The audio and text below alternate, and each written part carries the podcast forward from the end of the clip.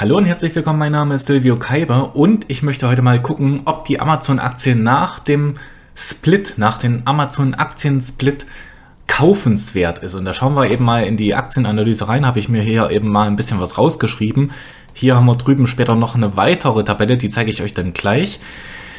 Ähm, die Amazon-Aktie. Gehen wir mal drauf ein, was jetzt eben so die inneren Werte der Amazon-Aktie sind. Das ist eben das KGV von 38. Generell muss man schon mal sagen, ein KGV von 38 ist jetzt nicht unbedingt Value, ja, aber es kommt ja eben auch aufs Wachstum drauf an. Und hier habe ich mir eben mal das Wachstum rausgeschrieben und habe ich mir eben mal ein Wachstum von größer als 30 Prozent rausgeschrieben. Ähm, muss man sagen, zu dem KGV ist hier in grün eingezeichnet. So könnte man das auch machen. Wenn dieses ewige Wachstum von 30% anhalten würde, dann könnte man die Aktie auch mit diesem Kurs und mit diesen Gewinnerwartungen kaufen. Aber man weiß, jede Firma, die groß wächst, hat ein großes KGV. Und irgendwann mal wächst die Firma nicht mehr so stark, also beziehungsweise viel, viel weniger und das auf einmal und dann krachen die ganzen KGVs eben nach unten und dann kracht eben auch der ähm, Aktienkurs nach unten. Das haben wir jetzt bei ganz, ganz vielen Titeln im Jahr 2022 gesehen, ja. Ähm, bei Facebook, bei PayPal und so weiter, ja. Da waren nachher alle Aktionäre, die innerhalb der letzten vier, fünf Jahre, drei Jahre eben investiert haben, waren eben alle im Minus. Ja, genau wegen so einer Sache weil man das eben so kaufen kann, ein KGV von 38 mit einem 30er Wachstum. Ja, aber irgendwann bricht dir eben das Wachstum weg. Und das ist bei jeder Firma so, sieht man jetzt auch schon wieder bei Google. Ja, äh, da verlangsamt sich das Wachstum auch schon. Ja, ähm, ist hier in grün, aber das ist eben eine gefährliche Nummer, ja, weil irgendwann ist das Wachstum nicht mehr so stark. KUV, Kursumsatzverhältnis, ist 2,5 da würden jetzt viele sagen, ja, ist ja Amazon, ja, ist ja Tech-Aktie und dies und das und jenes, da ist das ja sau günstig. Nein, ist es nicht. Ja, also äh, ein faires K äh, KUV Kursumsatzverhältnis ist bei 1,5 und günstig wird's für mich bei 1. Also hier, ähm, manche würden noch sagen, ja, wäre fair und so weiter, deswegen mal in Orange oder ich würde es auch noch kaufen, wenn wenn eben der Rest stimmen würde oder so, ja, äh, da, da würde ich eben auch mal sagen, okay, bei einer Amazon das KUV zu betrachten ist vielleicht auch nicht, äh, ja, ganz so, ja, zweckerfüllend Sinn. Ja, es macht nicht, macht vielleicht bei einer Amazon-Aktie nicht ganz so viel Sinn. Dann Free Cashflow zu Market Cap. Ähm, keine Angabe, weil es gibt ein negatives Free Cashflow oder es gibt einen negativen Free Cashflow, weil eben Amazon viel investiert. Das vermute ich jetzt mal. Ähm, dafür kennt man ja auch Amazon. Dann also negatives Free, Free Cashflow und Free Cashflow zu Market Cap Verhältnis ist natürlich ähm, ja schlecht. Ja, also das ist natürlich äh, sehr schlecht. Anzahl der ausstehenden Aktien, ähm, Aktienstückzahl, habe ich jetzt hier mal einen Minuspunkt gemacht, weil eben die Anzahl der Aktien ständig erhöht wurde. Ja, äh, wenn man natürlich stark wächst, wenn man viel investiert, dann muss natürlich irgendwo auch Geld herkommen, ja. Aber Anzahl der Aktien, Anzahl der ausstehenden Aktien steigend hier, ja. Ähm, ich habe keine einzige Aktie in meinem Depot, wo die Anzahl der Aktien steigend ist. Ja, äh, du wirst jedes Jahr ein Stückchen mehr verwässert. Ja, also du hast jedes Jahr prozentual weniger Anteile an dem Unternehmen, wenn du jetzt kaufst und ähm, das kaufe ich in der Regel nicht. Schulden. Ähm, Schulden, zehn Jahre braucht man, also in zehn Jahres Free Cashflow, um alle Schulden loszuwerden. Und das ist schon ganz schön viel. Also das wundert mich schon, dass hier nicht irgendwie mehr gegen die Schulden von Amazon gewettert wird. Ähm, und da habe ich noch ein gutes Free Cashflow Jahr genommen. Ja, da habe ich das Jahr 2020 genommen mit ähm, mit 25 Milliarden Free Cashflow. Ja, ähm, also man muss auch den Free Cashflow und die Gewinne immer ins Verhältnis zu den Schulden setzen. Und zehn Jahre ist hier schon viel. Ja, also das ist viel. Also würde ich so auch nicht kaufen. Auch das wieder gut, wenn es das einzige Problem wäre in der Firma, dann könnte man noch sagen, okay, kann man machen, ja, aber man muss eben auch immer sehen, wenn du jetzt einsteigst, soll am besten die Firma ja immer noch die Möglichkeit haben, weitere Schulden aufzunehmen. Ja, damit die Firma weiterhin, während du Anteilseigner bist, weiterhin wachsen kann. Und das ist hier eigentlich bei Amazon, so wie ich das sehe, ja nicht möglich. Also ich würde sagen, ja, nee, das ist halt nicht drin. Also die Schulden sehe ich hier negativ. Positiv, das kann man jetzt nicht anders sagen, ist das Gewinnwachstum über die letzten fünf Jahre ist da gewesen. Umsatzwachstum ist über die letzten fünf Jahre da gewesen. Dann KGV zu Return on Invested Capital.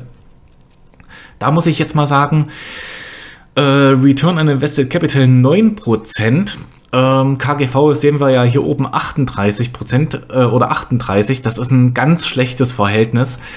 Und ähm, man kann das aber hier wieder nicht so richtig einschätzen, weil eben Amazon so viel investiert. Und genau das ist eben auch mein Fazit erstmal hier an dieser Stelle bei dieser Tabelle.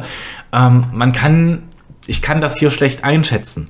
Man kann jetzt nicht einschätzen, diese ganzen Investitionen und diesen ganzen Free Cashflow, den Amazon ausgibt. Man kann nicht einschätzen, wie viel Rendite wird das für Amazon bringen. Ja, und das müsste man aber wissen, um die Aktie besser bewerten zu können. Aber selbst dann wäre es immer noch nur Zukunftsmusik. Ja, selbst dann ist es immer nur ein hätte, wäre, wenn und so weiter. Ja, ähm, wachsen kann man eigentlich auch ohne die also das macht bei mir auch jede Firma, jede Firma wächst bei mir im Depot, äh, ohne die Anzahl der Aktien zu erhöhen. Ja, ähm, das wäre mal so das eine. Jetzt gucken wir mal auf die anderen Tabellen. Gucken wir mal darüber. Und hier habe ich mal eben die fairen Werte ausgerechnet der Firma die fairen Werte von Amazon ausgerechnet. Na, jetzt will es aber nicht. Wenigstens versucht, ja. Erstmal faire Werte auf den Gewinn je Aktie, ja. Ähm, faire Werte, da komme ich ja auf einen Kaufpreis in der Amazon-Aktie von 54 Euro. Aktuell hat die Aktie einen Preis von 113 Euro. Kann man mal mit draufschreiben. Ja, also ähm, Kaufpreis 54,53 und man sollte möglichst darunter kaufen, wenn man 12% jährliche Rendite damit machen möchte, ja. Also, was habe ich jetzt hier gemacht bei dem Gewinn je Aktie? Ich habe erstmal den Gewinn je Aktie genommen von 2 Dollar und 9 Cent. Ja, den habe ich aufgezinst mit einer Wachstumsrate von 20% pro Jahr. 20%iges Wachstum pro Jahr. Ja, wir hatten vor uns über 30, ich hatte eben auch über 30, aber hier ähm, sozusagen auf den fairen Gewinn je Aktie ausgerechnet, habe ich jetzt halt hier erst erstmal das ein bisschen mit eingerechnet, dass eben die Firma in der Zukunft langsamer wächst. Das ist bei jeder großen Firma so. Die wachsen nicht unendlich mit 20, 30 Prozent weiter. Und dann habe ich eben auch noch äh, ein Cap mit reingemacht, ja. Habe das eben noch begrenzt auf 20 Prozent Wachstumsrate. Ja, ähm, und dann wären wir eben hier irgendwo bei einem Preis von 60, dann nochmal Margin of Safety 10%, also wären wir 54 Euro oder darunter müsste man kaufen, wenn man 12% haben möchte. Ja, wenn man 12% Rendite haben möchte. Ähm, jetzt kann man natürlich hier mit dem fairen Wert auf den Gewinn je Aktie noch ein bisschen rumspielen. Also erstmal die Tabelle habe ich mir selber gebaut und so weiter, ja. Ähm, damit kann man natürlich mit diesen ganzen Werten kann man noch ein bisschen rumspielen. Erstmal das PE-Ratio, das ist eben auch noch so eine Sache. Das normale 5-Jahres-KGV würde ich ja eigentlich eintragen, das ist bei Amazon bei 47, ja. Dann hätten wir eben hier einen Kaufpreis von 116 Dollar, aber auch das ist natürlich so der Fall, dass ich das nicht annehme, dass ich eben die Amazon-Aktie in fünf oder in zehn Jahren immer noch mit einem KGV von 47 an jemand anderen verkaufen kann. Das glaube ich nicht. Ähm, faire Werte eigentlich, ein faires KGV ist für alle Firmen durchweg 15. Ähm, ich würde hier mal annehmen, ja, 22 und das ist auch schon hoch, aber auch nur, weil es Amazon ist, ja. Äh, 22er KGV ist eigentlich auch nicht fair. Ja, ähm, jetzt kann man natürlich hier noch vieles Verschiedenes machen. Man kann natürlich sagen, okay, ich möchte keine 12% Rendite, sondern nur 8. Mit 8% Rendite könnte man sich natürlich eigentlich auch einen ETF kaufen, das wäre einfacher.